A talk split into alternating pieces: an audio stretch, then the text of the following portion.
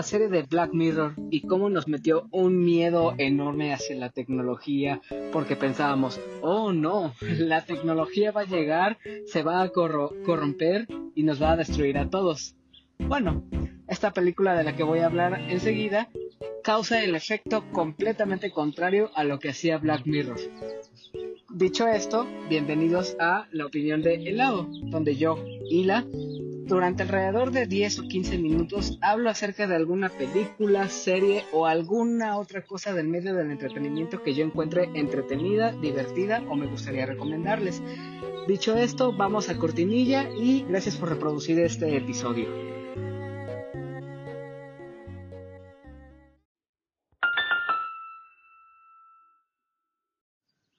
De la película que vamos a hablar hoy se llama Ronda Error y es del estudio de 20th Century Fox y es, es dirigida por Sarah Smith.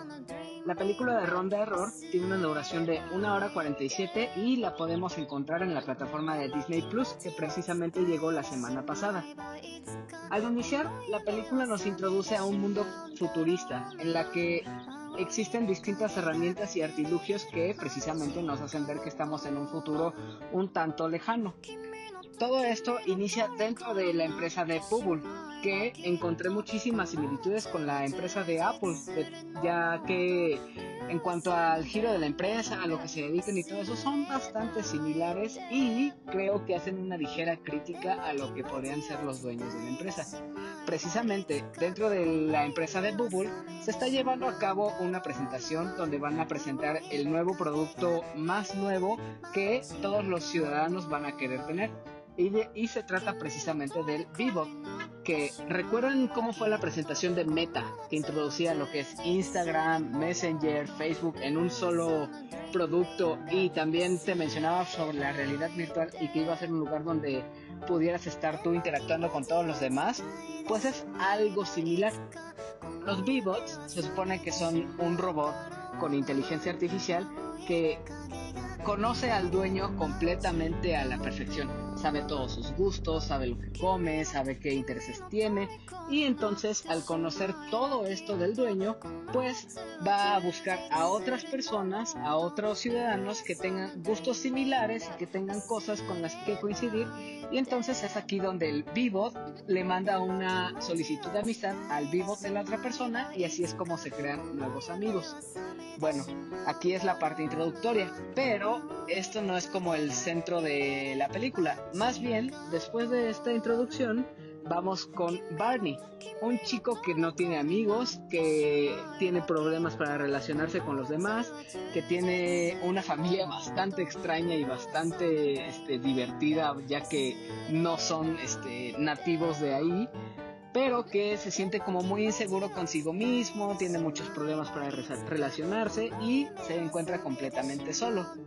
Bueno, si no fuera poco esto, pues dentro de su misma escuela sufre bullying precisamente por ser el chico rarito y el cual tiene gustos bastante extraños. Por ejemplo, uno de estos gustos extraños es que tiene una colección de rocas y por supuesto que sus compañeritos van a encontrar esto completamente extraño y una razón más para criticar y hacerle bullying. Bueno, también acumulado a esto, pues Barney después de toda esta introducción del Vivot, pues resulta ser el único niño que no tiene un robot con el cual este, relacionarse y que pueda compartir su perfil para conocer a otras personas. Entonces, precisamente el mismo día de su cumpleaños, pues lo único que le interesa a Barney en este momento, pues es conseguir un vivo. Entonces, al regresar a casa, después de haber sido maltratado precisamente por no conseguir un vivo, pues les expresa a, sus a su padre y a su abuela que él quiere un vivo, lo cual los padres no sabían y pues el padre al ver que su hijo está bajoneado por esto, pues hace lo imposible para conseguir un robot que desgraciadamente son muy caros. Entonces el padre encuentra la manera de conseguir un vivo a escondidas de la empresa, pero la casualidad es que este vivo está dañado. Es un robot con defecto de fábrica. Pero esto no se da cuenta el padre y de todas formas se lo lleva al hijo. Aquí es donde se empieza a desarrollar la verdadera historia de la película. Cuando un niño completamente perdido en una sociedad que no puede relacionarse con los demás, pues se encuentra con un robot bastante divertido, bastante tierno y muy curioso que tiene error de sistema y pues obviamente no funciona a la perfección como los otros V-Bots. Entonces, al Ron que nos enteramos de su nombre a través de su nombre de fábrica, de su número de serie, pues vemos a Barney intentando enseñarle a Ron cómo debería ser un vivo hecho y derecho y enseñarle que debe conocer todo acerca de su dueño, que debe compartir sus redes sociales, que debe enviar solicitudes de amistad a los demás. Y es aquí donde se desarrolla todo lo divertido, todo lo creativo y todo lo original de la película. Pues la verdad es que los chistes que cuenta Ron y al ver que es un robot bastante torpe y bastante tontito, pues es la, verdad todo el tiempo te encuentras con chistes muy inocentes y de hecho también hay como unos muy profundos que hablan sobre golpeamos a los demás, seamos unas personas destructivas, asesinemos y destruyamos a los demás y se pone un poquito este denso y macabro, pero es muy divertido, esa es la intención del chiste y es causar un poquito de humor negro. Entonces, no no es una película que cae completamente en lo infantil y nosotros como adultos o personas más grandes pues vamos a sentir aburrida. Al contrario, tiene chistes y comedia de actuación, o sea, esto me refiero que suceden como accidentes o cosas visuales que nos causan la risa o dentro de los mismos diálogos pues son bastante originales y creativos que definitivamente nos van a hacer reír. Otra cosa que no exploraron tanto eh, y es un tema que pues, precisamente como que poco a poco en los medios nos quieren este, advertir es el hecho de cómo las empresas a pesar de darnos las herramientas para hacer muchas cosas nuevas también estas poseen datos e información de nosotros que a la mínima este, ganancia o al mínimo interés, pues van a vender nuestra información y pues nosotros tenemos que tener cuidado sobre qué información damos y qué permisos otorgamos. Bueno, en cuanto a la historia y a lo que cuenta la película, pues eso es todo. Una cosa que debo destacar es que la animación es bastante tierna. Ron tiene unas, este, una animación bastante divertida y bastante tierna tiene una carita muy bonita que de hecho me recordó muchísimo a la animación de Baymax, un personaje de una película de Disney de, que se llama Grandes Héroes. Pero aquí el robot lo logra hacer bastante bien. Sinceramente es lo más divertido y lo más encantador de la película. También otra cosa que me gustó muchísimo es que tiene muchísimas referencias.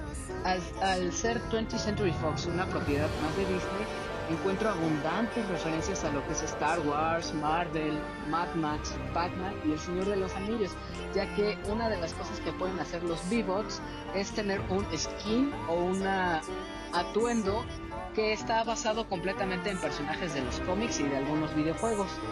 Y pues obviamente al ser una película dedicada a los niños, tiene un bonito mensaje al final de la película que nos quiere impulsar a ser unas personas más seguras, que a pesar de que podamos tener algunos gustos raros o, que sintamos que somos algo distintos a los demás, pues eso no importa. Al final vamos a encontrar a alguien más que guste de nosotros, que nos encuentre divertidos o que incluso tenga gustos similares a los nuestros. Entonces, el verdadero mensaje es adelante, sal, conoce más personas, interactúa con ellos, te puedes sorprender e incluso tú mismo puedes sorprender a los demás. Así que Ron está disponible en la plataforma de Disney Plus. Les recomiendo mucho verla y espero que en redes sociales puedan contarme qué les pareció esta película. Así que eso es todo por esta película y vamos a la cortilla de despedida.